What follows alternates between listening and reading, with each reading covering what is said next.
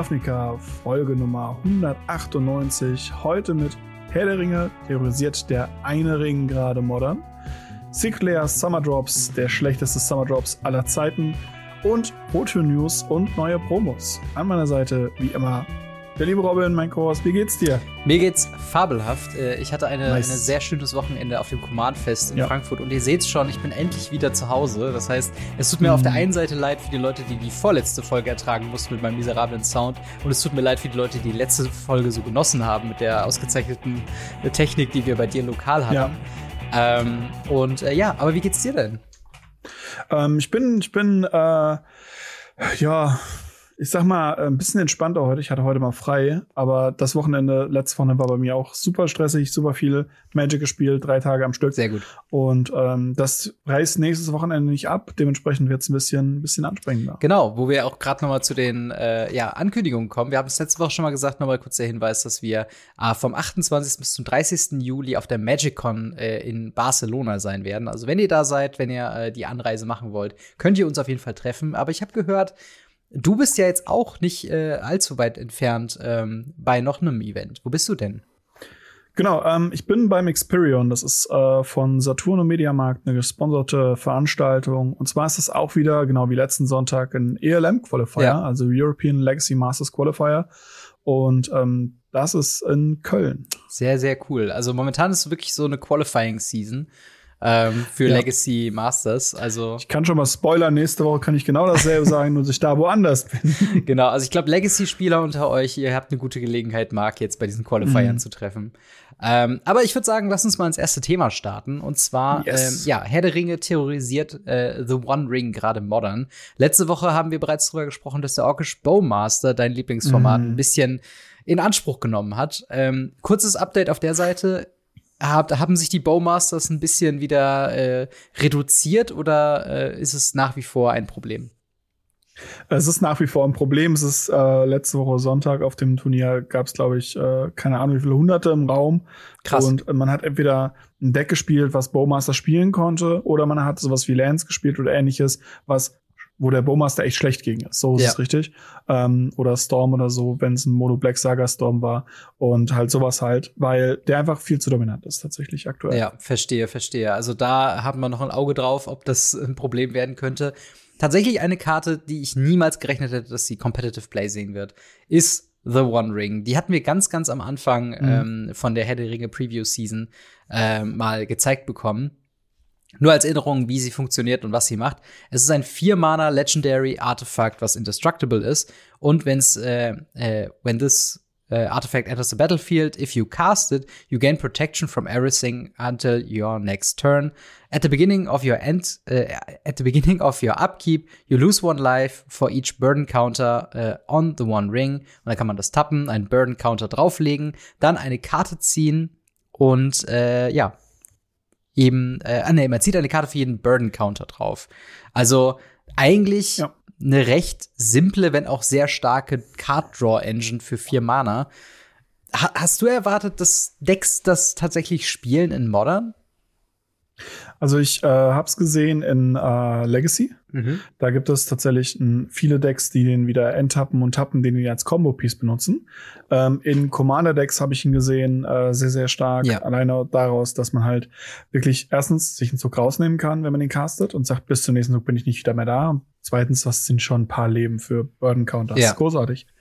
Im Modern habe ich ihn nicht erwartet, mhm. muss ich ehrlich sagen ähm, außerhalb jetzt von sowas wie Tron, mhm. ähm, die halt mit sowas eh immer schon spielen können, oder sowas wie Amulet Titan, wo es halt irrelevant ist. Wenn du halt mal so drei, vier Karten siehst, hast du da meistens dann das Spiel einfach im Rückhalt gewonnen. Mhm. Und äh, Amulet Titan spielt den ja sogar. Genau. Aber wir haben ja noch mehr Decks, die den spielen. Genau, und vor allen Dingen, worüber ich halt auch, ähm, also wir haben einige Herr der Ringe-Karten, die so mal getestet werden. Es gibt so ein paar klarere Zeichen, so Delighted Halfling ist dann zum Beispiel in mhm. vier, Four Color Omnath äh, viermal vertreten, auch in äh, Jagdmoth Sacrifice, aber auch in beiden Decks vertreten, ist eben äh, der eine Ring äh, in einer Liste, die tatsächlich ein Pre Preliminary MTGO-Event äh, gewonnen hat, ähm, also 4-0 gegangen ist an der Stelle. Ähm, ist es dreimal vertreten in einem, äh, ja, in den Challenges, in den Modern Challenges, die ja immer am Wochenende stattfinden. Ebenfalls auf dem ersten Platz Golgari Sacrifice bzw. Jagdmoth Combo. Ähm, sowohl Delighted Halfling viermal als auch halt wirklich The One Ring nochmal dreimal.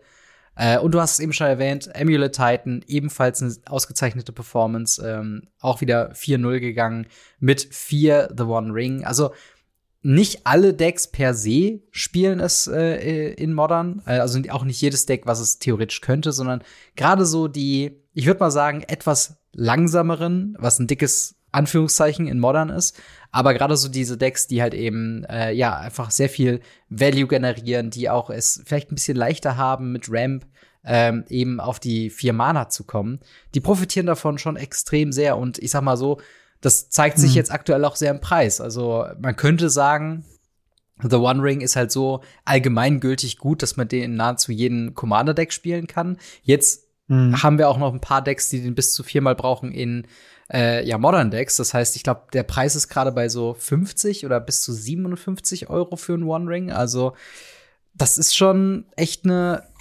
etwas teurere Karte geworden, zumindest als ich letztens nachgeguckt habe. Ähm, mhm. was, was glaubst du, ist so der, die Funktion? Also, es ist ja gerade in Modern, jetzt in den Decks, die wir genannt haben, jetzt nicht wirklich ein Combo-Piece, wie du es jetzt in, in ähm, Legacy beschrieben hast, dass man ihn enttappen will, sondern es wirkt wie eine reine Value Engine. Vielleicht so ein bisschen wie so ein Reckoner Bankbuster in, in Pioneer oder früher in Standard. Also, wie, wie würdest du das irgendwie beschreiben? Was für eine Rolle erfüllt er denn? Ähm, aktuell, meiner Meinung nach, keine. Mhm. Aktuell ist es der Punkt, dass äh, viele Leute ihn austesten. Ähm, wenn wir jetzt zum Beispiel das Gorgai Sacrifice, was die Challenge gewonnen hat, nehmen, wo Delighted Halfling, Orkish Bowmaster und The One Ring drin ist. Ja.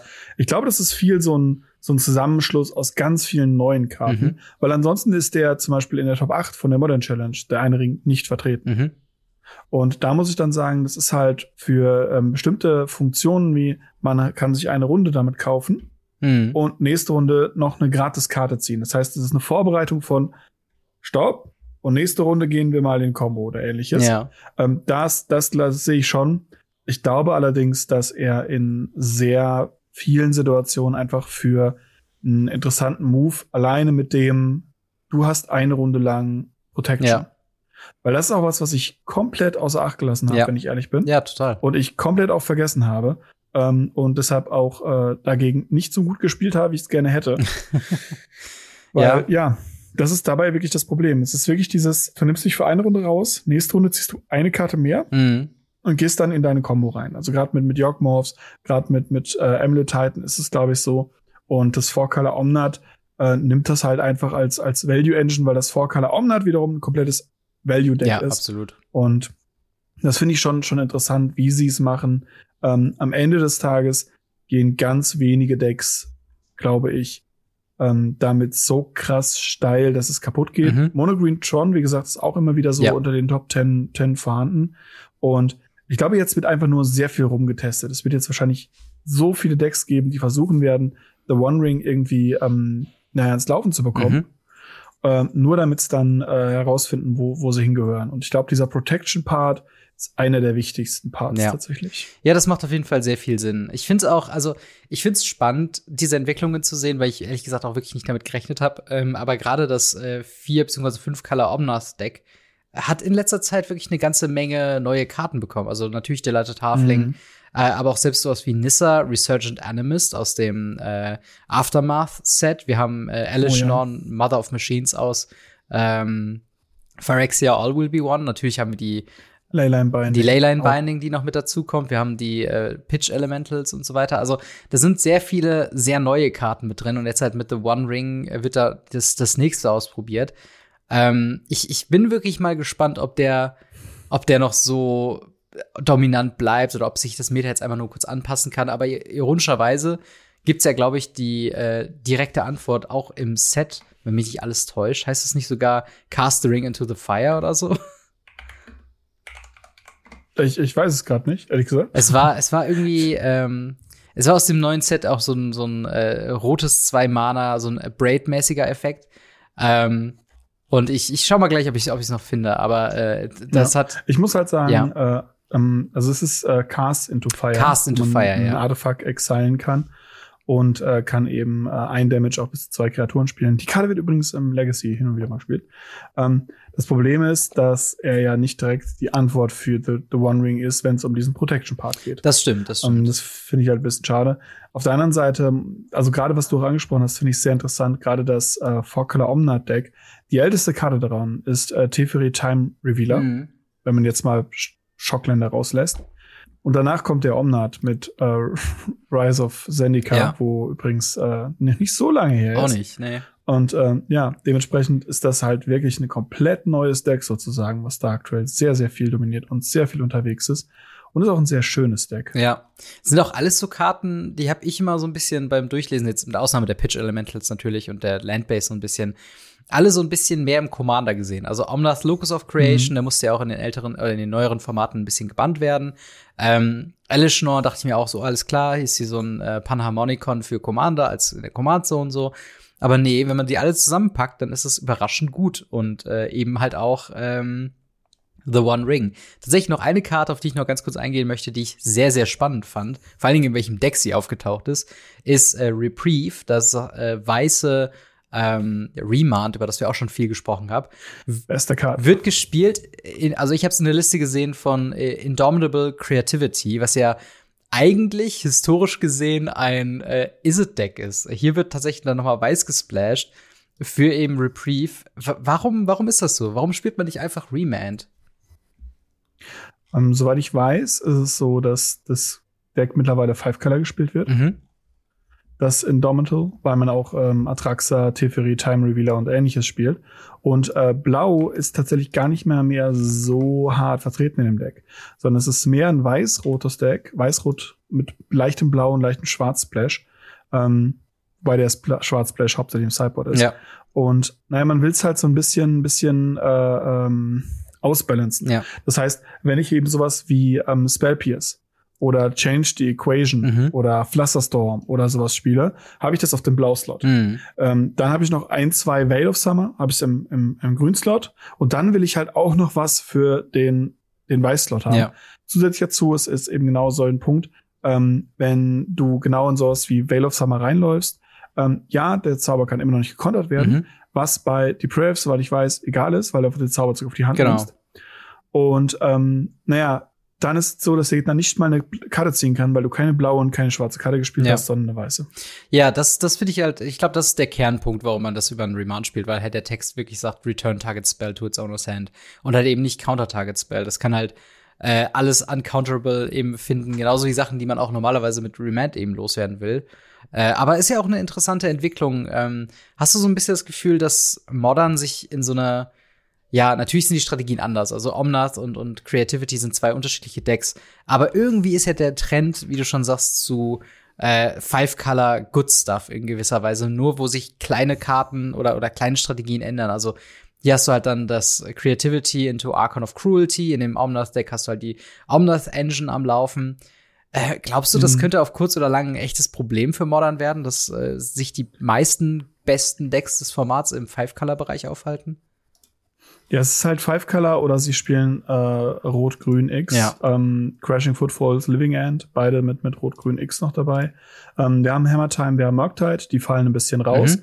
Ähm, aber es ist halt in dem Moment, wo du halt siehst, dass äh, bestimmte Decks nur noch oben mitspielen und über 10% Meta-Anteile haben, gerade mit Creativity und Five Color Omnat, ähm, gibt es halt sehr, sehr viele, die jetzt auch schon sagen, okay, das liegt halt viel an Rennet Six mhm. und daran, dass er immer wieder die Länder rausholt und man das damit konstant machen kann. Dementsprechend würden die das ganz gerne gewandt haben. Also die würden ganz gerne Rennet Six raushaben ja. aus dem Format. Ja. Habe ich am Wochenende noch mit Leuten drüber geredet, ähm, wo halt viele Sachen, also ich habe Freitag noch Modern gespielt, deshalb äh, kommt das tatsächlich sehr, sehr gelegen, was das angeht.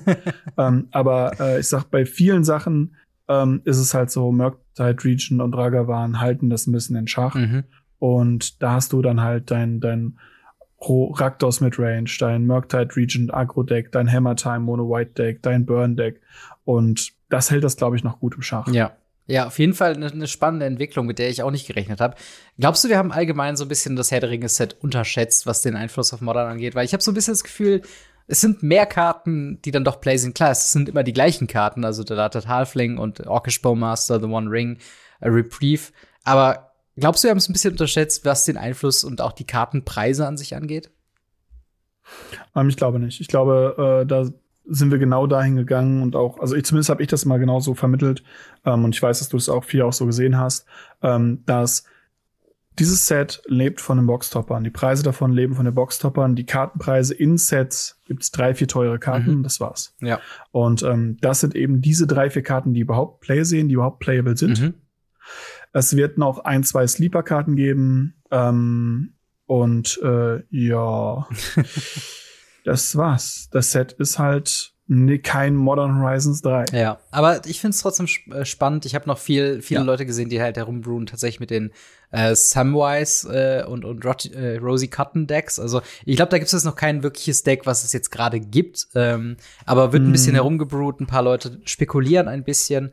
Äh, ähnlich fällt es sich mit Fortune New, was wir, also was jetzt, glaube ich, noch kein wirkliches Play gesehen haben. Wir haben mal ein bisschen gemutmaßt, das wäre so eine Hammer-Time-Karte tatsächlich entwickelt sich oder, oder habe ich ein bisschen was gehört, dass es das mehr so eine Art Equipment Reanimate Deck werden mhm. könnte. Also, wie gesagt, ist ja kein, kein Geheimnis, dass ich in Modern nicht so krass drin bin, aber das sind so Sachen, wo ich denke, ah ja, okay, ist irgendwie spannend, dass dann doch eine Entwicklung irgendwie da ist, dass neue Decks gerade gebraut werden und äh, klar, Herr der Ringe ist kein Modern Horizons, aber trotzdem ein paar neue Karten äh, werden zumindest mal getestet oder haben es schon äh, in manchen Decks geschafft. Also ähm, yes bleiben wir mal auf der Ausschau nach neuen Modern-Decks. Aber wie seht ihr das? Äh, oh ja. Spielt ihr Modern? Habt ihr Herr der Ringe äh, ja mit begleitet? Was sind so Herr der Ringe-Karten, die ihr euch schon bestellt habt für eure Modern-Decks?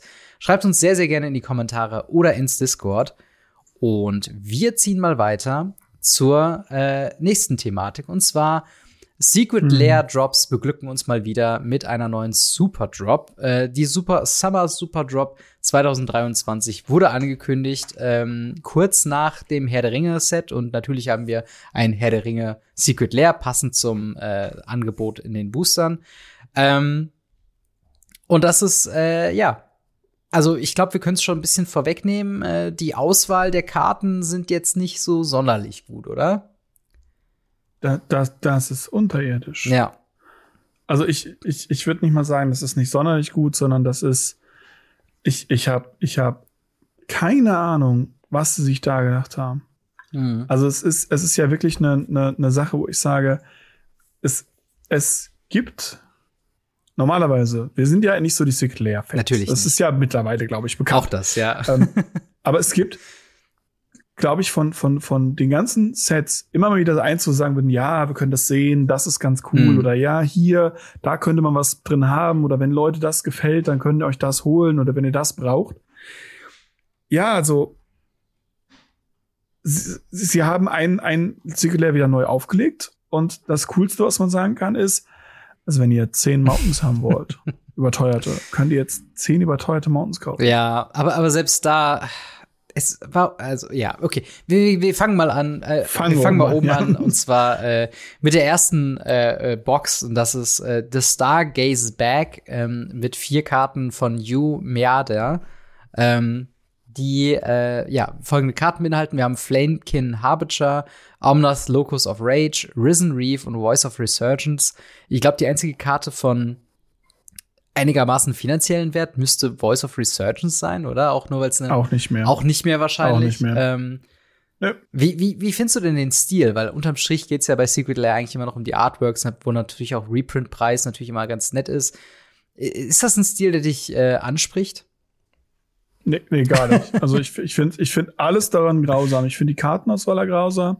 Also, Entschuldigung an den Künstler, der hat wahrscheinlich großartig, also er hat großartige Arbeit geleistet für, für aus seiner Sicht, aus seinem Part. Und es wird bestimmt Leute geben, die das feiern. Für mich ist das grausam.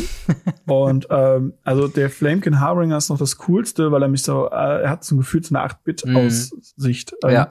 Aber ansonsten, die, die anderen, das, das geht gar nicht. Also ja, ich weiß, dass das äh, der, der Reef äh, manchmal im Four Color Elemental gespielt wurde. Voice of Resurgence war vor 10.000 Jahren mal eine Modern-Karte. Mhm. Flamekin Harbinger braucht ganz dringend einen Reprint, weil er ist halt so ein Elemental Commander Ding. Mhm. Und Omnat Locus of Rage. Ich können wir bitte einen anderen Omnat endlich mal reprinten, anstatt immer den? Ja, das wäre die. Das finde ich ganz grausam. Das wäre die perfekte Gelegenheit für den äh, vierfarbigen, für den. Äh, ja. Was ist das? Locus of Collection oder so oder? Creation. Creation, genau, ja. Ja. ja. Und, und, da muss man halt sagen, das Ganze kostet dann halt in Non-Foil 35, in Foil 45 Euro. Ja. Und äh, ja, der, der Flamebring Harbringer ist in Foil relativ teuer, weil der hat nur einen, Re hat ja. nur einen Print. Ähm, und naja, okay, ist relativ teuer. Finanziell macht das nicht. Also der mhm. braucht nur einen zweiten Reprint in irgendeinem Set zu haben, wo der dann mit drin ist der ist halt aus, aus äh, Shadowmoor und deshalb halt ein bisschen seltener. Ja.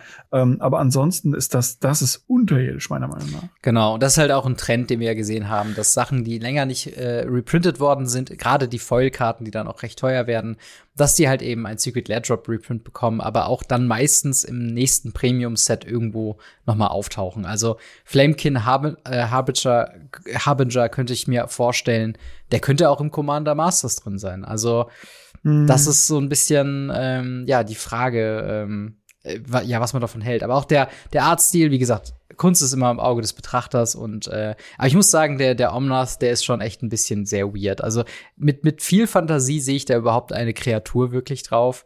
Aber ähm, ja, wie gesagt, wenn es euch gefällt, super. Mein, mein T ist es jetzt nicht.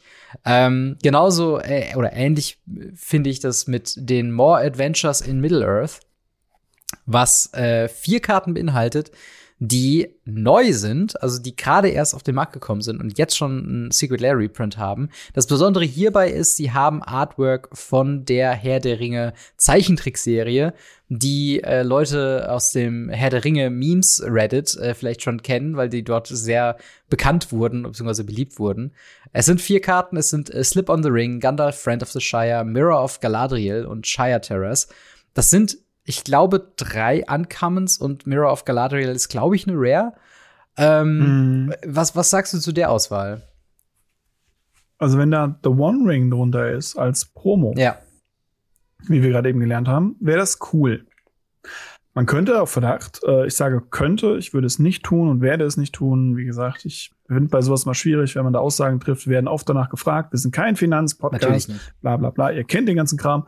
Man könnte darauf äh, spekulieren, dass da der eine Ring drunter ist. Ja. Und könnte dann das Ding sich holen, wenn man den einen Ring braucht. Das ist ähnlich, wie man sich einen Bundle holen kann, wenn man den einen Ring braucht, weil er ist ja auch fest drin. Aber ähm, ich würde es nur deshalb nicht tun. Und die Karten daraus, die Auswahl ist Bullshit. Ja. Und äh, Entschuldigung für die ganzen Ausdrücke in dieser Folge, aber das geht, das geht auch gar nicht. Ja. Also das ist ja, vor allem hast, es ist ja der der der Preis ist halt in Non-Foil 35, Foil 45 mhm. und dann versuchen die ja noch so ein so ein dreistes Bundle an den Mann zu bringen ja. mit 80 Euro, wo ich mir denke, wait a second, ja. ich ich kauf das eine für 45, das andere für 35. Mhm und das Bundle, das kostet 80. Ja. Ja, ja, das, diese Bundle-Thematik, die ist auch ganz, ganz schwierig, weil ähm, wir, wir müssen dazu mal, ich, lass uns mal nächste Woche darüber noch mal ein separates Part dann machen im, im Podcast, weil das ist sehr spannend, weil ich jetzt erst auch gecheckt habe, dass diese Szenenboxen, die rauskommen sollen später, dass die auch nur drei Booster beinhalten werden, aber die werden dann wieder für 40 Euro verkauft, dass der eigentliche Preis von Bundleboxen sind für Magic the Gathering Sachen und es gibt ganz viel Verwirrung, wo jetzt ein Ring sein könnte, wo kein Ring drin sein könnte, in welchen Waves was released wird. Und ich glaube, da müssen wir mal irgendwie ein bisschen Klarheit schaffen und ein bisschen ja. auch abranten, ehrlich gesagt. Yes. Aber bevor wir das tun, bitte.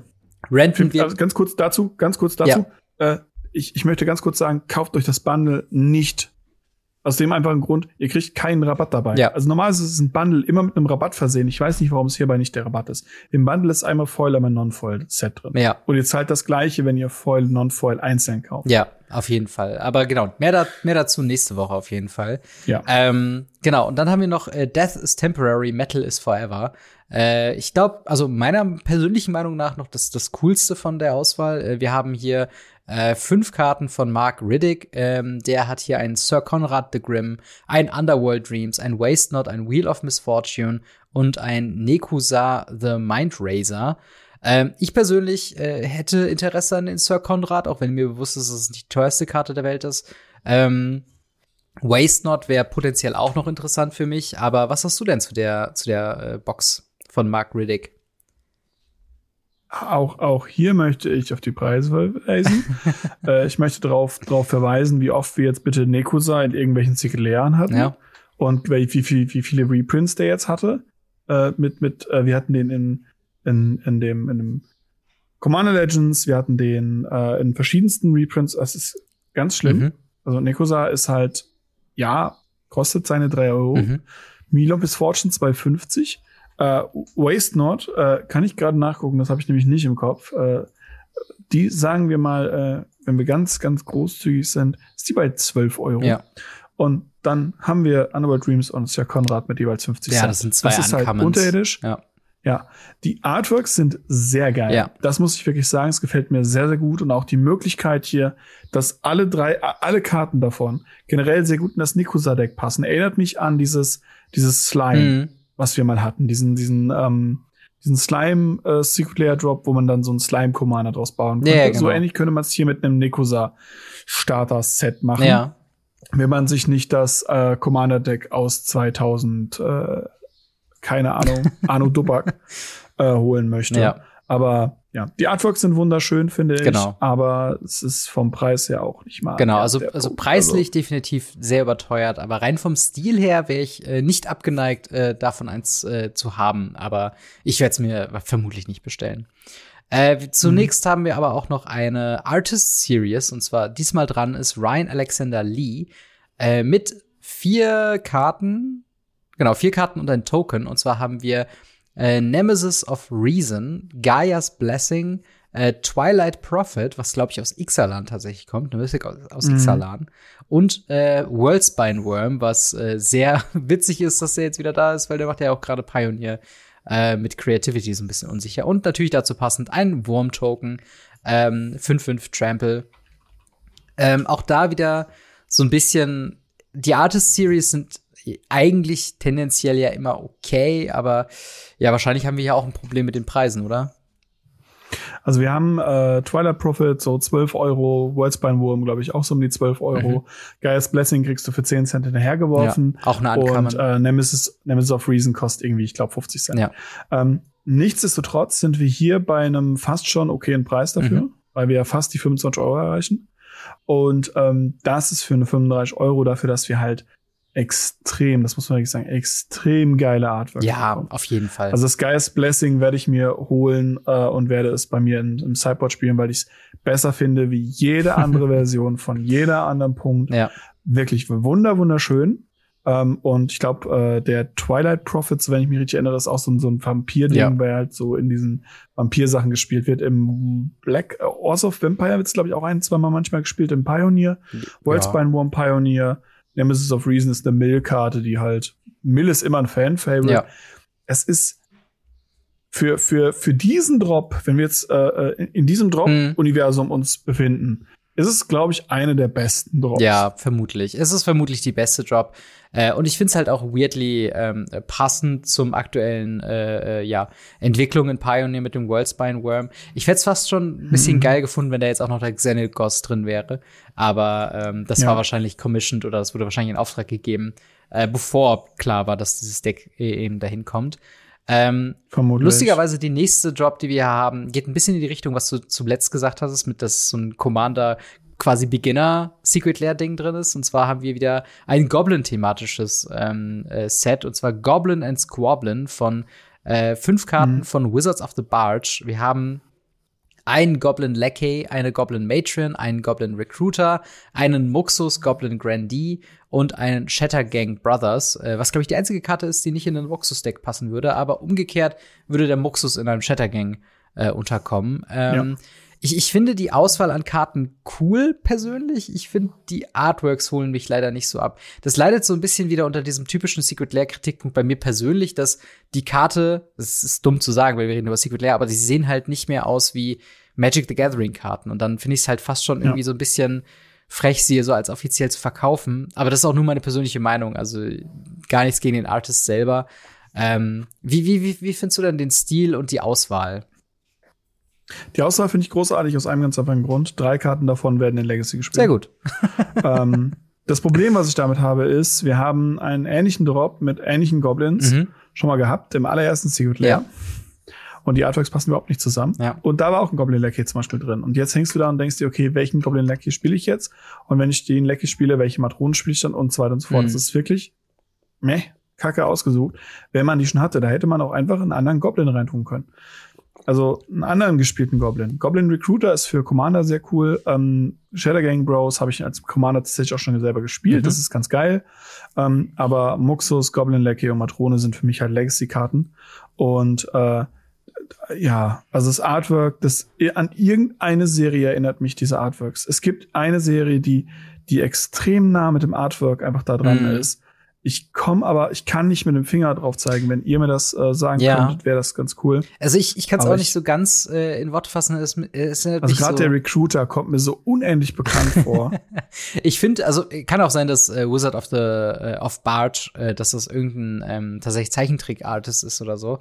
Ähm, aber ich finde, es hat auch so ein bisschen ähm, Adventure Time Feelings, so ein bisschen mehr gory und, und mehr so so, also ein bisschen weirder, aber ähm, ja, es ist auf jeden Fall, es ist auf jeden Fall ein sehr einzigartiger Stil, ähm, der einem gefallen kann, mhm, oder? Ja, wie nicht. gesagt.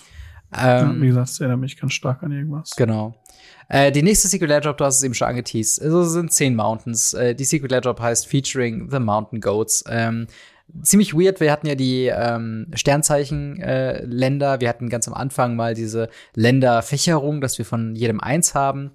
Ähm, jetzt haben wir wieder so eine, die so zehn Mountains drin hat, was an sich ganz nett ist. Ich finde nur den Fakt, dass wir die zehn Mountains mit jeweils unterschiedlichen Artwork, was ich ganz cool finde, drin haben, aber sie haben halt diesen Extended Frame, was ich sehr, also ich finde, bin kein großer Fan vom Extended Frame. Ich finde, das sieht immer so ein bisschen mhm. Hässlich, inkonsequent aus. Also warum, warum war das nicht äh, borderless? Also warum hat man nicht einfach komplett das borderless gemacht? Warum hat man jetzt unten so diesen schwarzen und unten und oben diesen schwarzen Halbrand. Weil man diese Textbox haben wollte. Ja. Ich glaube tatsächlich, es liegt viel darin, weil man diese Textbox haben möchte, weil die Artworks in diesem Fall leider Gottes, auch wenn sie meiner Meinung nach sehr, sehr großartig sind, ja. ähm, und es gibt, glaube ich, kein einziges, was ich hässlich finde, mhm. aber sie haben halt alle eine Nummerierung und sie haben eine durchgehende Story, ähm, die halt dann, dann läuft, wo man hergeht. Ähm, und die haben alle, wie gesagt, die, die zehn Nummerierungen von den zehn Ziegen, wo man die zehn Sachen findet. Ja. Und ich, wenn ich es richtig in Erinnerung habe, ist es auch ein komplettes Gedicht. Mhm. Ja. Von äh, einem, äh, äh, der, ich glaube, es ist ein Kithkin. Genau, ein Kithkin-Prophet. Ähm, Navrek Riak. Okay. Sagt mir nichts. Ich weiß nur, dass es, wie gesagt, ein Kithkin war. Ja. Gibt es dazu eine Karte? Äh, das wäre natürlich noch, noch viel, viel cooler, wenn es dazu noch eine Karte geben würde. ähm, aber also ich finde es, keine Ahnung, wenn man, wenn man, wenn man jetzt irgendwie äh, Goblins spielt oder so, mhm. äh, nicht Goblins, ähm, Burn spielt oder so, ist es vielleicht ganz cool, weil man dann dein, dein äh, Ding angeht, dein Stil angeht mhm. und sagt, hey, äh, man spielt einfach unterschiedliche, zehn unterschiedliche Mountains. Ja. Und Wizards of the Coast supportet das, indem du zehn unterschiedliche Mountains kriegst. Ja. Aber ja, es ist, es ist irgendwie komisch. Also, ähm, ich weiß gar nicht, ob ist der Preis bei dem höher als bei den anderen?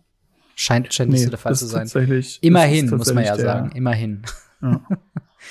ähm, ja, aber es ist halt trotzdem irgendwie, irgendwie ist wack. Ja, ja, absolut. Das Ding ist, daran merkt man aber auch, dass sich, ähm, dass sich Secret Lair Drops weiterentwickelt haben, weil am Anfang war es ja noch so, okay, wir haben hier ein paar Länder drin, die sehen echt cool aus. Das ist echt ein cooles Angebot, weil Länder braucht zwar niemand, aber wenn man auf die Artworks steht, ist es cool.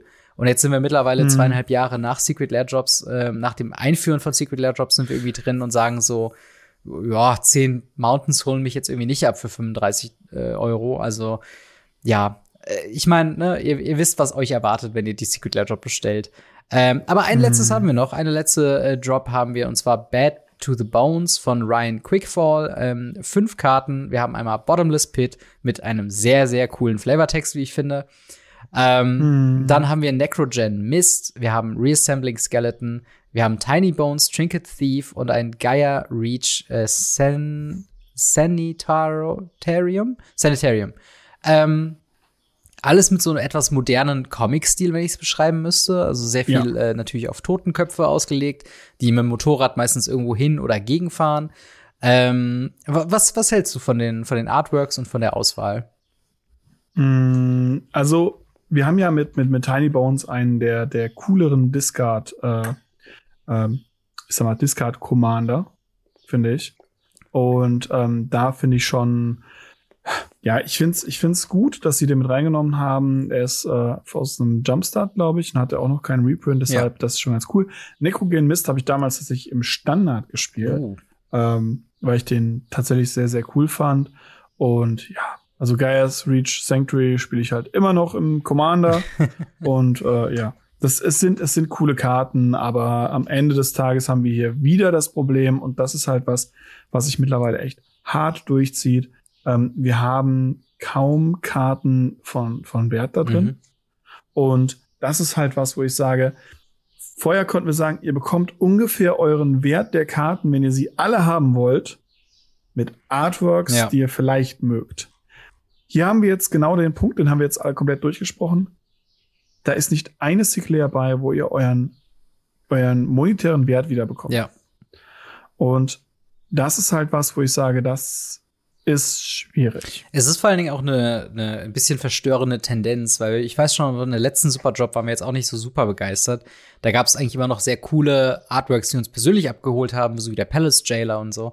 Aber ähm, so richtig was, wo man irgendwie denkt, okay, geil, da muss ich das jetzt haben, da ist jetzt irgendwie das äh, Thoughtseize oder, oder die Karte drin, die man irgendwie mhm. unbedingt haben muss, die irgendwie 50 plus Euro wert ist oder so.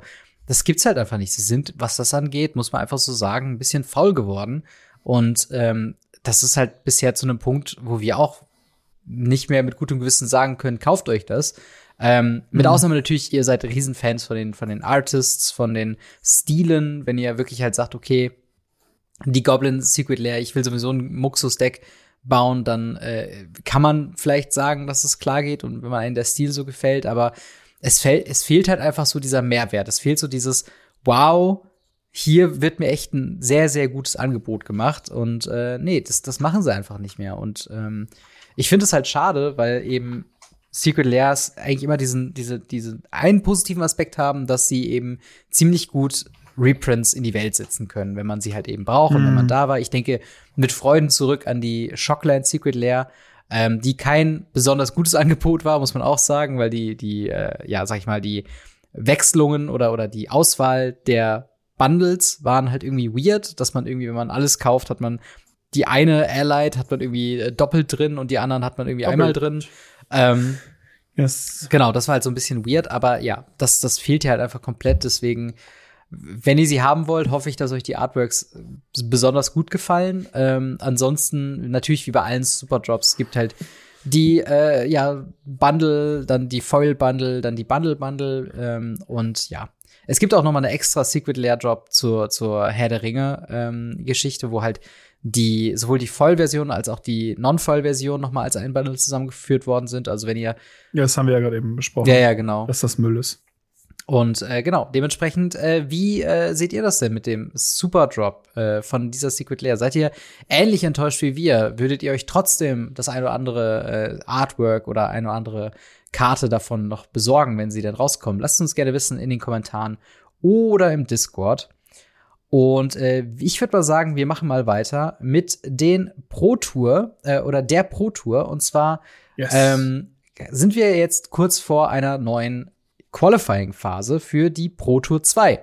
Das ist jetzt momentan noch ein äh, ja, sehr mechanischer Name, aber im September 2023 geht's los mit der Pro Tour, die dann 2024 quasi losgeht. Ähm, die Formate, die angekündigt worden sind, Limited, cool, und Modern, auch cool. Ähm, wie, wie siehst du das denn? Äh, Wäre das was, wo du jetzt sagst, okay, Modern Constructed ist wieder auf dem, äh, auf dem Tisch? Würde ich das noch mal dazu bringen, vielleicht bei so einem Qualifier mal mitzumachen?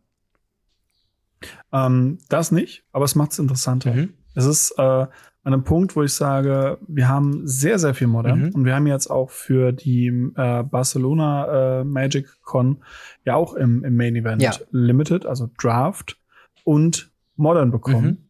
Und generell ist wieder sehr, sehr viel Modern auf dem Vormarsch, was ich sehr interessant finde, ja. weil sie ja eigentlich gesagt haben, dass es da eher Richtung Pioneer gehen wollen, sollen, könnte. Ja. Und ähm, das eigentlich eher das Ziel war.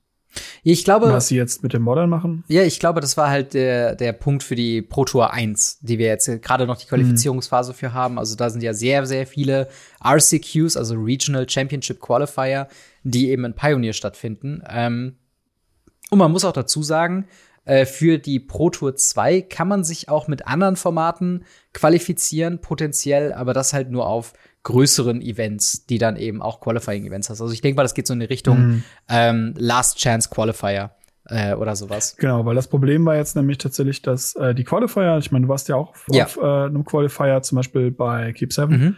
Und ähm, da muss man einfach sagen, das war ein Pioneer-Event, wofür du dich für ein Modern-Event ja. qualifizierst, ein Modern Draft. Das ist halt schwierig. Deswegen versuchen sie hier, glaube ich, mehr Richtung Modern zu mhm. gehen und das halt auch da festzuziehen. Genau, genau. Und wenn ihr halt äh, Qualifying-Events aufsucht äh, für jetzt die Proto 2, äh, auf einem LGS-Level wird das alles Limited und Modern Constructed sein. Äh, und dementsprechend auch die Regional Qualifiers, die werden auch als Format Modern Constructed haben. Ähm, mhm. Die werden übrigens für die zeitliche Einordnung am 19.01.2024 bis zum 24.03.2024 stattfinden. Also da haben wir dann unsere Regional äh, Championships überall in Europa und natürlich auch überall auf der Welt, die dann eben die äh, ja, Riege zur Pro Tour quasi stellen. Also der Weg ist ja quasi Regional Qualifier, Regional Championship mhm. und dann Pro Tour und dann vielleicht World Championship, wenn man es dann schafft. Ähm, aber darüber hinaus äh, gibt es auch coole Promos, die ja jetzt in letzter Zeit immer mehr in so eine Secret Lair Richtung geben. Ich glaube, sie haben auch das Secret Lair Branding oder sie heißen irgendwie Secret Lair Pre Play Promos ja, ja, oder so. Ja, irgendwas. Ja, ja. Was haben wir denn da für, für Promos, die wir da bekommen? Äh, eine Karte, die ich sehr, sehr, sehr gehypt habe, als sie rauskam, und zwar ein Offer You Can't Refuse. Mhm. Äh, ein Counter, der auch immer noch gespielt wird in sau vielen Commander-Decks, die ganz, ganz viele Leute im Sideboard haben. Ähm, sehr, sehr hübsches Artwork, wie ich finde. Wirklich wahnsinnig hübsches Artwork. Äh, selten, selten in letzter Zeit so, so ein geiles Artwork oh, gesehen.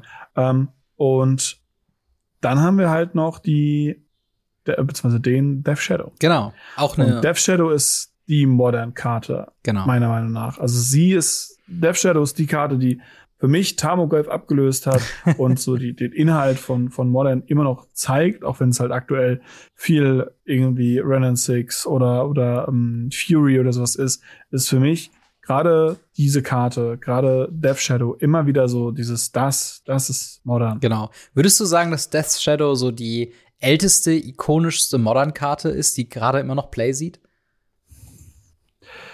Ich glaube, Thoughts ist älter. Aber ich meinte Kreatur.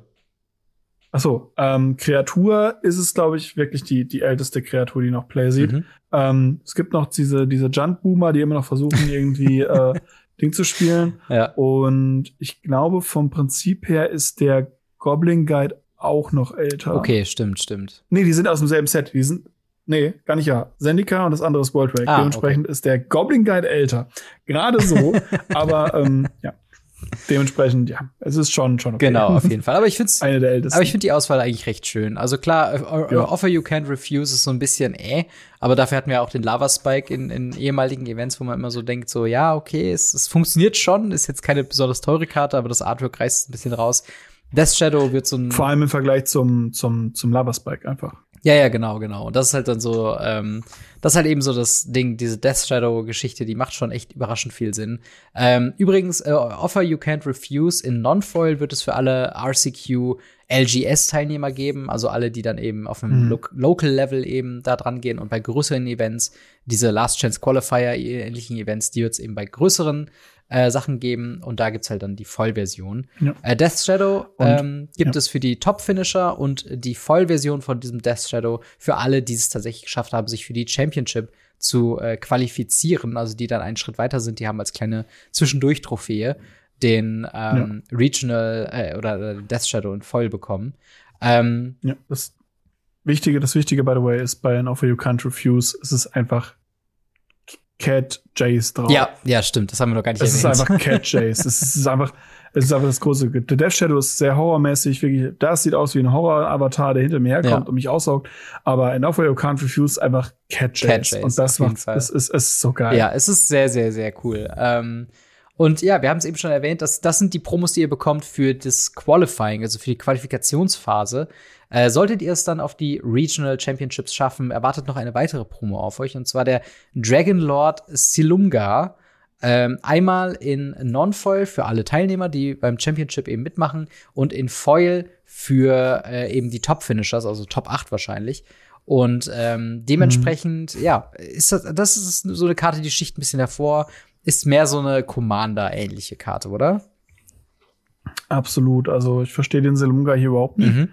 Ähm, da hätte ich irgendwie was was Cooleres gesehen. Das Artwork ist der Hammer. Ja, ja, das ist ja, halt absolut. wirklich so ein, so ein, so ein, schwarz-weiß Artwork, stylisch, mhm. wie so ein Drache halt rauskommt, der super geil gezeichnet ist. Krass, krasses Artwork, gute Karte, coole Karte.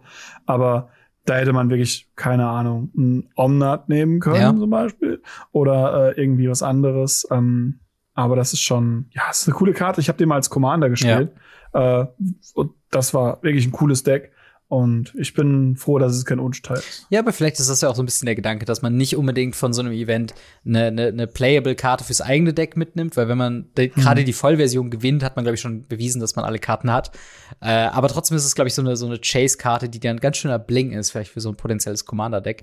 Ähm, aber ja, mhm. das sind äh, soweit die Informationen zur Pro Tour 2. Kleiner Reminder noch bis zum, äh, was ist das, August, 20. August kann man sich noch qualifizieren für die Pro Tour 1, wo es dann weitergeht mit den äh, ja, Regional äh, Championships dann eben nach diesem 20. August. Äh, wenn ihr Bock habt, euch dafür zu qualifizieren, wir hatten jetzt auch in letzter Zeit ein paar mehr Fragen bekommen zu, hey, wo finde ich denn diese Events? Für Europa ist das legacyeuropeantour.com slash qualifiers. Äh, das haben wir auch natürlich unten verlinkt, wenn ihr da mal reinschauen wollt. Äh, die haben die Seite überarbeitet, was ich sehr gut finde. Ich finde es einigermaßen übersichtlich. Äh, es ist immer noch nicht mhm. hundertprozentig perfekt, äh, aber das ganze nee. System ist ja auch gerade noch in so einer Findungsphase. Aber wenn euch das interessiert, schaut auf jeden Fall mal gerne rein. Ähm, wie ist denn deine Meinung jetzt zu der Ankündigung der Pro Tour 2? Ähm, zu diesen äh, ja, Neuausrichtungen und, und wie schätzt du momentan so die Arbeit von Legacy European Tour dazu ein? Ähm, ich versuche nette Worte zu finden, ich finde keine. also prinzipiell finde ich die, die Arbeit, die da gemacht wird, unterirdisch. Ähm, die Seite ist unterirdisch, die Werbung ist unterirdisch, ähm, der Judge-Staff ist unterirdisch, die Behandlung von Preisen und äh, was man rausgibt, ist unterirdisch. Ähm, Legacy European Tour sollte einfach keine Tournaments in Europa durchführen, sondern das jemand anderem abgeben. Ja. Ähm, so viel die Meinung dazu. Prinzipiell finde ich die Ausrichtung der Pro Tour ganz gut. Mhm. Ähm, es ist, glaube ich, immer noch für so viele Leute schleierhaft, wie man irgendwie Weltmeister wird. Weil es gibt keinen Weg. Es gibt, es gibt niemanden, der so, einen so einen krassen Weg jetzt mal gegangen ist, weil wir sind noch nicht am Ende. Wir haben noch keinen Weltmeister. Mhm. Und das wird, glaube ich, da dann eher relevant, wenn es da auch mal wirklich jemanden gibt, der diesen Weg gegangen ist ähm, wo man dann sehen kann, ah, okay, so wird man also Weltmeister ja. von Local Game Store zu Weltmeister. Das, das wäre, glaube ich, mal ganz cool. Ja, auf jeden Fall, auf jeden Fall. Also ich meine, es wird auf jeden Fall abzuwarten, wie die Pro Tour 1 denn so vonstatten gehen wird. Ähm, yes. Ich, äh, gerade nur zu dem Punkt mit der, mit der Website. Ich muss sagen, es hat sich verbessert. Also zu dem Zeitpunkt, wo ich in Sofia war und dafür Tickets bestellt habe und wirklich nicht wusste, wo irgendwas ist, Immerhin, wenn du jetzt halt wirklich auf diese Seite gehst mit den Slash Qualifiers, ich kann direkt ohne irgendwo anders drauf zu klicken in Europa durch Events scrollen und sehe zum Beispiel jetzt am 30. Juni ist in Force Sealed was. Äh, also man, man hat so eine kleine Übersicht zumindest. Man hat zumindest eine erste Adresse, wo man hingehen kann. Also es ist bei weitem noch nicht perfekt und äh, die Preise mhm. sind halt auch immer noch sehr, sehr teuer. Aber ja, es wird vielleicht so langsam. Ähm, aber ja, mal schauen. Äh, wie seht ihr das denn mit der Pro Tour 1, Pro Tour 2? Äh, freut ihr euch auf äh, Competitive Magic in eurer näheren Umgebung? Und würdet ihr aufgrund der Promos oder weil ihr World Champion werden wollt, äh, ein solches Event dann mal aufsuchen? Schreibt uns sehr, sehr gerne in die Kommentare oder ins Discord. Und apropos Discord, ich würde sagen, wir stürzen uns noch mal ins Ask Us Anything. Marc, yes. wenn ich eine Frage hätte und ich möchte Radio Ravnica, dass die das endlich mal beantworten, wo kommt man denn dahin? Ähm, ihr schaut in den Show Notes oder unter dem Video in der Videobeschreibung. Dort gibt es äh, Links ich habe es tatsächlich rausgefunden, man kann auch danach googeln. Radio Ravnica Discord oh. kriegt mittlerweile auch ein Ergebnis, was ich sehr cool finde. Ähm, da könnt ihr den Link zum Discord finden, auf den Discord kommen. Wir haben mehrere Bereiche, unter anderem den Radio Ravnica Bereich, wo eben Ask Us Anything ist. Dort stellt bitte eure Fragen, da können wir dann drauf eingehen und äh, ja, bitte stellt die einzeilig, also im Sinne von nicht einzeilig, ja. aber ich sehe schon wieder, wir haben teilweise schon mit vier oder fünf Zeilen, die ich hier vor mir sehe, wo ich schon sage, ach, ist schwierig, sowas zu beantworten in der Kürze der Zeit. Und wenn ihr mehrere Fragen habt, stellt einfach mehrere hintereinander, damit wir die beantworten können.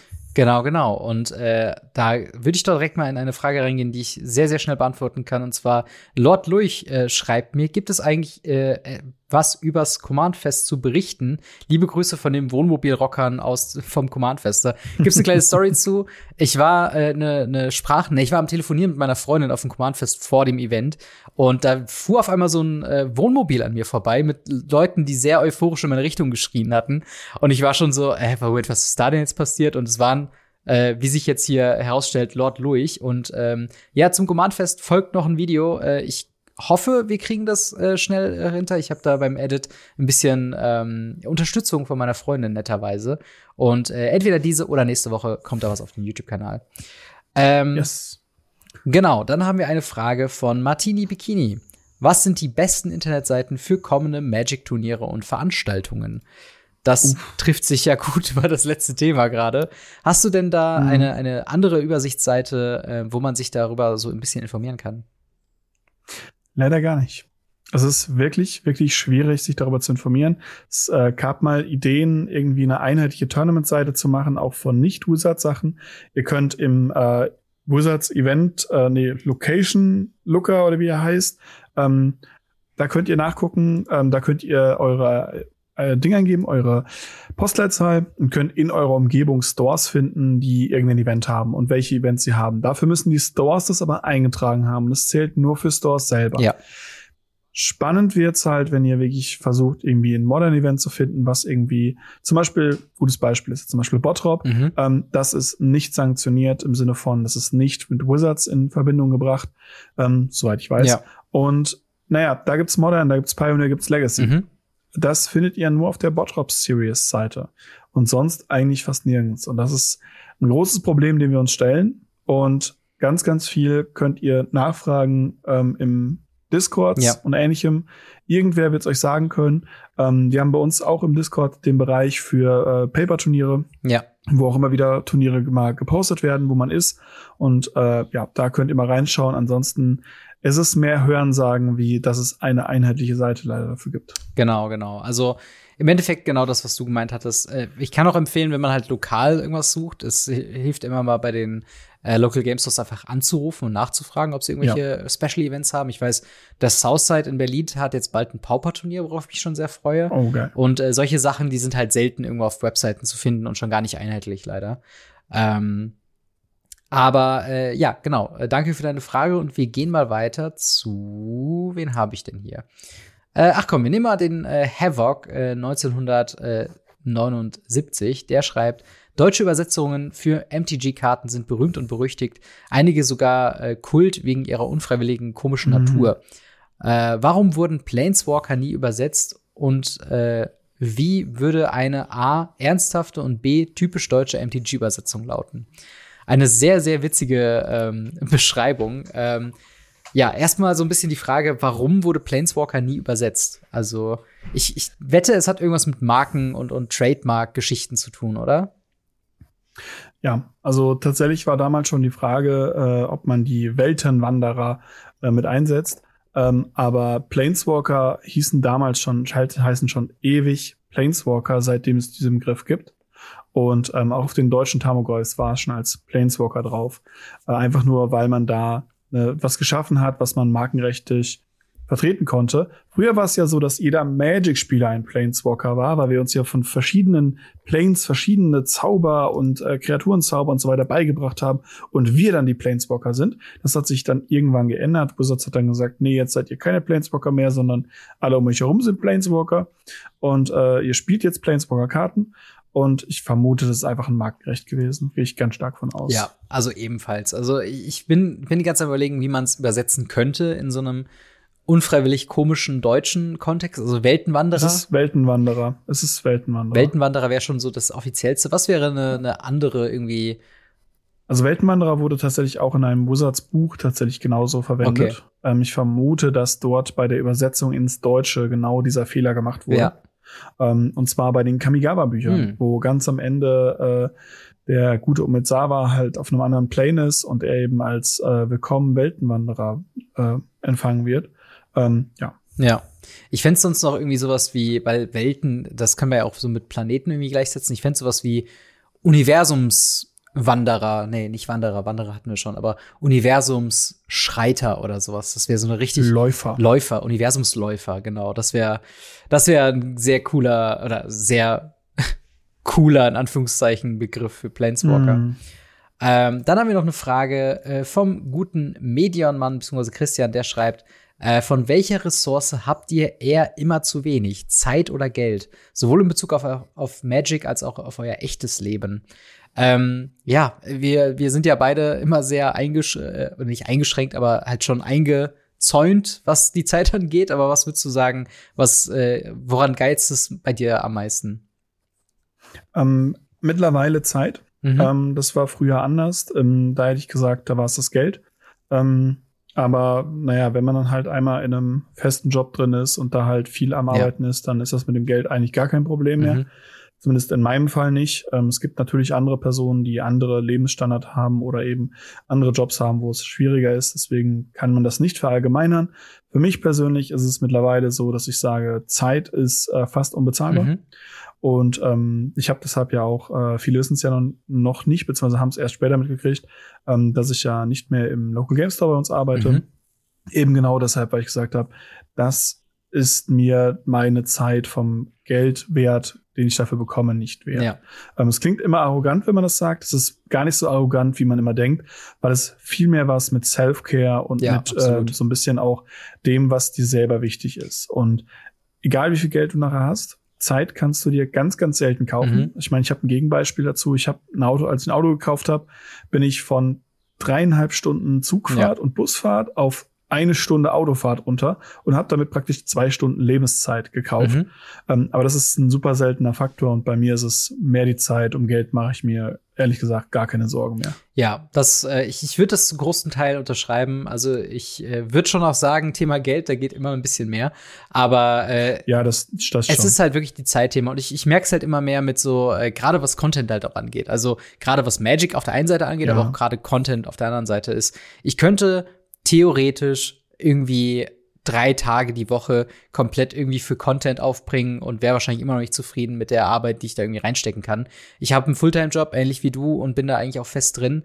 Dementsprechend, äh, ja, muss das immer so in die Nachmittage und ans Wochenende so ein bisschen geschoben werden. Mhm. Ähm, und äh, ja, ich habe mir schon oft die Frage gestellt, inwiefern man das vielleicht ein bisschen vereinen könnte, ob es sich für mich lohnen könnte, irgendwie ein bisschen von der Zeit von der Arbeit runterzugehen, um mehr Zeit für Content zu haben. Aber auf der anderen Seite will man auch nicht zu riskant sein, weil natürlich so das, äh, ja. äh, was man so an Arbeit reinsteckt, ja auch nicht immer ja den Effekt hat, den man gerne hätte. Ähm, also bei Content ist es immer noch was anderes. Ja. Also ich, äh, viele, viele Sachen, die als Aussagen, die ich treffe, sind meistens dann wirklich auf Magic als Magic als Spieler oder als äh, in meinem Leben als als Mensch, der nur in seinem Leben mhm. ist, äh, gemünzt. Als Content Creator ist Zeit nochmal was ganz anderes und Geld auch. Ja. Weil ähm, da ist es oftmals so, wir machen das meistens äh, unentgeltlich. Das heißt, wir ja. kriegen dafür so gut wie nichts. Ähm, und selbst wenn äh, wir beide ja YouTube-Partner sind, die das ist nicht viel, was dabei rumkommt. nee. Und es ist ein Hobby. Und ähm, da ist es dann auch so, wenn wir dafür dann Geld ausgeben, wenn wir da dann irgendwelche Sachen holen. Ich hatte neulich schon wieder einen, der unten in den Kommentaren geschrieben hat, von wegen, ja, er fände das total schrecklich, dass äh, Ultimate Guard mir Sachen schicken würde, dass ich die reviewen könnte. Ähm, das wäre ja voll peinlich für ihn als Content Creator. Hab ich nachgeguckt, hat äh, zwei Bilder auf Instagram gepostet, mhm. das war's. Und äh, er findet das total schlimm, wo ich gesagt habe, das hat damit nichts zu tun. Das ist halt eine Sache, die ich gerne reviewen würde. Ja. Ähm, das hat nichts mit Battlen oder ähnlichem zu tun. Das hat damit zu tun, dass ich aktuell mir in dem Moment das nicht leisten kann oder möchte und damit nur meinen Ausdruck bringe, dass ich das cool finde und dass ich das über meine Art und Weise unterstützen kann und würde, sowohl mit Aufmerksamkeit als auch mit dem Video, wenn ich es bekommen würde. Ja. Wenn ich es nicht bekomme, ist es nicht schlimm. Genau. Und ähm, das ist halt immer, ja, es ist schwierig, gerade als Content Creator ist es da immer ein bisschen was anderes, weil viele Leute sagen, oh, ihr verdient doch bestimmt voll viel Geld und ihr macht doch das. Ja. Nein, auch wir müssen das halt uns absparen und äh, das Hobby obendrauf machen, wenn wir unser Equipment zusammenrechnen. Also ich glaube, mein Equipment ist, wenn ich das alles zusammenrechne, inklusive Rechner, teurer wie meine komplette Magic-Kartensammlung. Ja. Und ähm, naja, das müssen wir auch irgendwie finanzieren, bezahlen. Eben. Und äh, ja, dann bleibt meistens nicht so viel übrig für den Content, den wir machen. Ja. Und den wollen wir ja machen für euch. Ja, total. Also es ist halt eben der Punkt, ne? Also natürlich ist das ganze Content-Thema Radio Ravnica, Livestreaming-Videos, allem drum dran. Das ist natürlich alles so für uns eben, eben Hobby. Wir machen das ja auch super gerne. Mhm. Aber so ein bisschen dieser Vorwurf von, äh, ja, ihr, ihr schwimmt ja im Geld und wenn wir auch irgendwie mal Pakete bekommen von, von Wizards of the Coast oder so für Produkte, wenn man das im Vergleich dazu setzt, was wir für Kosten reingesteckt haben bis zu dem Zeitpunkt jetzt, ja. ist das ein riesiges Minusgeschäft, dem ich niemanden aus einer finanziellen Sicht empfehlen kann. Also es ja, ist primär halt wirklich dieser Spaß und wenn uns hier und da Firmen oder eben Wizards of the Coast selbst entgegenkommen mit ein bisschen Gratisprodukten, mit denen wir dann ja auch meistens wieder Content machen. Gibt ja auch genug Leute, die den einfach aufreißen, ein Foto machen, gut ist. Ähm, genau, ein Twitter-Bild. Yeah. Ja, genau. Das ist halt dann so, wir, wir machen das ja auch gerne und wir nutzen es ja auch gerne, wenn sich die Gelegenheit eben dazu bietet. Ähm, mhm. Und äh, dementsprechend, ja, es, es ist auf jeden Fall, um auf die Frage zurückzukommen, es ist auf jeden Fall mehr äh, Zeit und auch ein kleiner Punkt, auf den ich noch kurz eingehen will, was du meinst, Tim, sowas wie Work-Life-Balance ist halt super, super relevant. Und ja, ich habe gemerkt, der Schritt bei mir ins, ins äh, Homeoffice ist einer, den ich nicht mehr zurückgehen möchte, weil allein nicht mehr jeden Tag Fastfood zu fressen, weil sonst nichts in der Nähe ist oder irgendwie sich ungesund oh, ja. zu ernähren, weil man morgens keine Zeit hat, ein anständiges Frühstück zu haben, äh, weil man über eine Stunde unterwegs ist, das ist einfach nicht mehr tragbar für mich. Und äh, ich denke mir halt, es ist so viel angenehmer, es ist so viel entspannter, ich mache so viel bessere Arbeit, ähm, wenn ich zu Hause bin und wenn ich meine Ruhe habe, als wenn ich irgendwo in einem Büro bin, wo es nicht gut eingerichtet ist. Ähm, ja. So, wollen wir eine Frage noch mit reinnehmen? Ähm, Einer geht noch. Was haben wir denn mal? Ähm, okay, wir haben hier von äh, Roffelos eine Frage und zwar: Was haltet ihr von einem Wettbewerb, der sich um die Entwicklung neuer Karten/Fähigkeiten dreht? Würdet ihr an sowas teilnehmen oder sowas selbst veranstalten? Also ich glaube, es geht so ein bisschen um äh, Custom Card Idea äh, die man so ein bisschen sich selbst überlegt im Sturmglas, wie würde sowas aussehen, wie könnte man sowas balancen. Ich weiß nicht, würdest, würdest du an sowas mal irgendwie dran teilnehmen oder, oder hättest du Bock, dir mal so ein paar Fan-Designs irgendwie mal anzuschauen?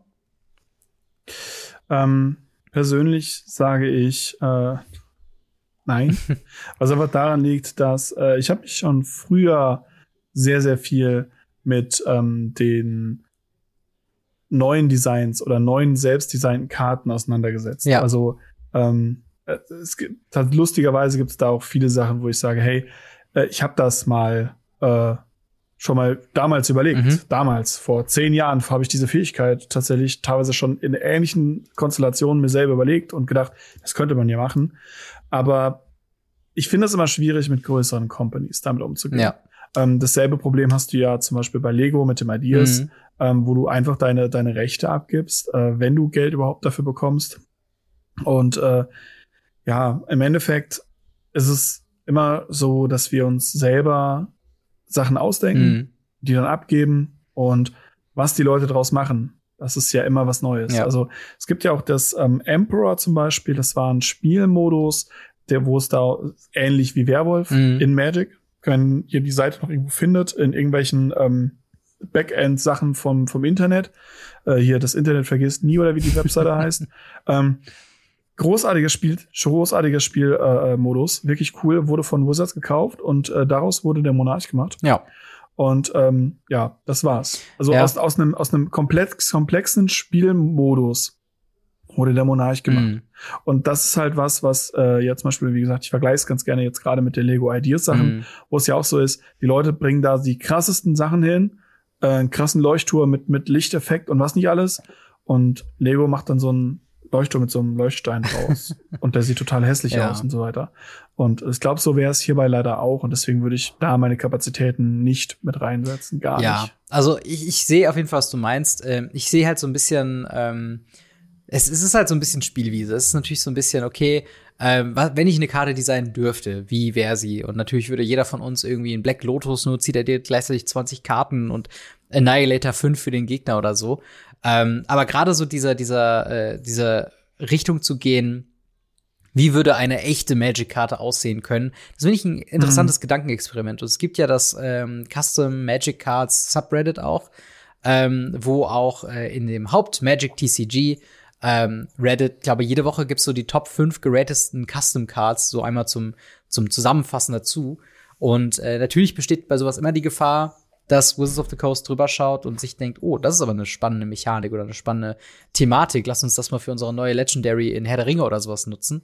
Ähm, mhm. Ich glaube, so einen nachgewiesenen Fall gab es bis dato nicht. Ähm, was mhm. es jedoch gab, ist, es gab so, ähm, ja, so, so, so Fan- ähm, New Cards, die man sich auch, glaube ich, bestellen oder irgendwie äh, organisieren konnte. Äh, einmal so ein Crossover zwischen äh, Elden Ring und Magic the Gathering. Da gab es ganz viele Karten, die dann Charaktere aus Elden Ring irgendwie dargestellt haben, mit einer Mechanik, die dem so ein bisschen nachempfunden sind, so ein bisschen Walking Dead-Style so.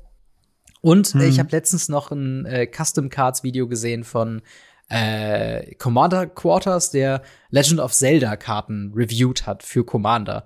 Okay. Und das sind halt so Sachen, wo ich mir schon denke, ey, würde ich irgendwie mal eine Commander-Runde machen mit, wo jeder Custom Card äh, äh, Commanders verwendet, mit einer gewissen Franchise oder sowas? Auf jeden Fall. Also es wäre, klingt nach einer super witzigen Idee. Mhm. Ob man das jetzt als einen Wettbewerb machen müsste, wo Preise hinterstehen und vielleicht Wizards of the Coast involviert ist, ich wüsste auch gar nicht, ob die sich darauf einlassen würden. Wahrscheinlich eher nicht. Aber hm, ähm, ich, die Idee mag ich. Also ich, ich finde es irgendwie schon witzig, wenn sich Leute kreativ so ein bisschen auslassen können. Äh, wobei natürlich die Gefahr immer da ist, dass einfach unfassbar broken Infinite-Geschichten irgendwie bei rumkommt, die dann am Ende keinen mehr Spaß machen. Aber mhm. ja, also ähm, das soweit zu den Fragen äh, für heute. Äh, wenn ihr mehr Fragen habt an dieser Stelle, die wir beantworten sollen, dann geht ins Discord. Wenn ihr es uns supporten wollt, ein YouTube-Abo hilft uns beiden äh, immer wieder gerne, sowohl bei Gamery als auch bei MTG Blackset. Liken, 5-Sterne-Bewertung auf Spotify und anderen Podcatchern. Ähm, würde uns auch sehr viel weiterhelfen. Social Media, wir haben beide mhm. Instagram, wir haben beide Twitter. Da gerne mal reinfolgen und immer up to date bleiben. Und ein besonderer Dank yes. an unsere Patreon-Unterstützer. Äh, unter anderem im Gold-Tier haben wir da Bass Arbeitessen, Kobi Power, Cybertop, EasyReader24, Fixie H, äh, General Götterspeise, Jan Web, Siren und äh, Sascha H. Vielen, vielen Dank für euren monatlichen Support und auch vielen Dank an dich, Marc, für eine weitere Woche Radio Ravnica. Immer wieder gerne. Und dann hören wir bzw. sehen uns nächste Woche wieder mit einer weiteren Folge Radio Ravnica und was immer in der Welt von Magic so abgeht. Haut rein, bis dann. Ciao. Ciao.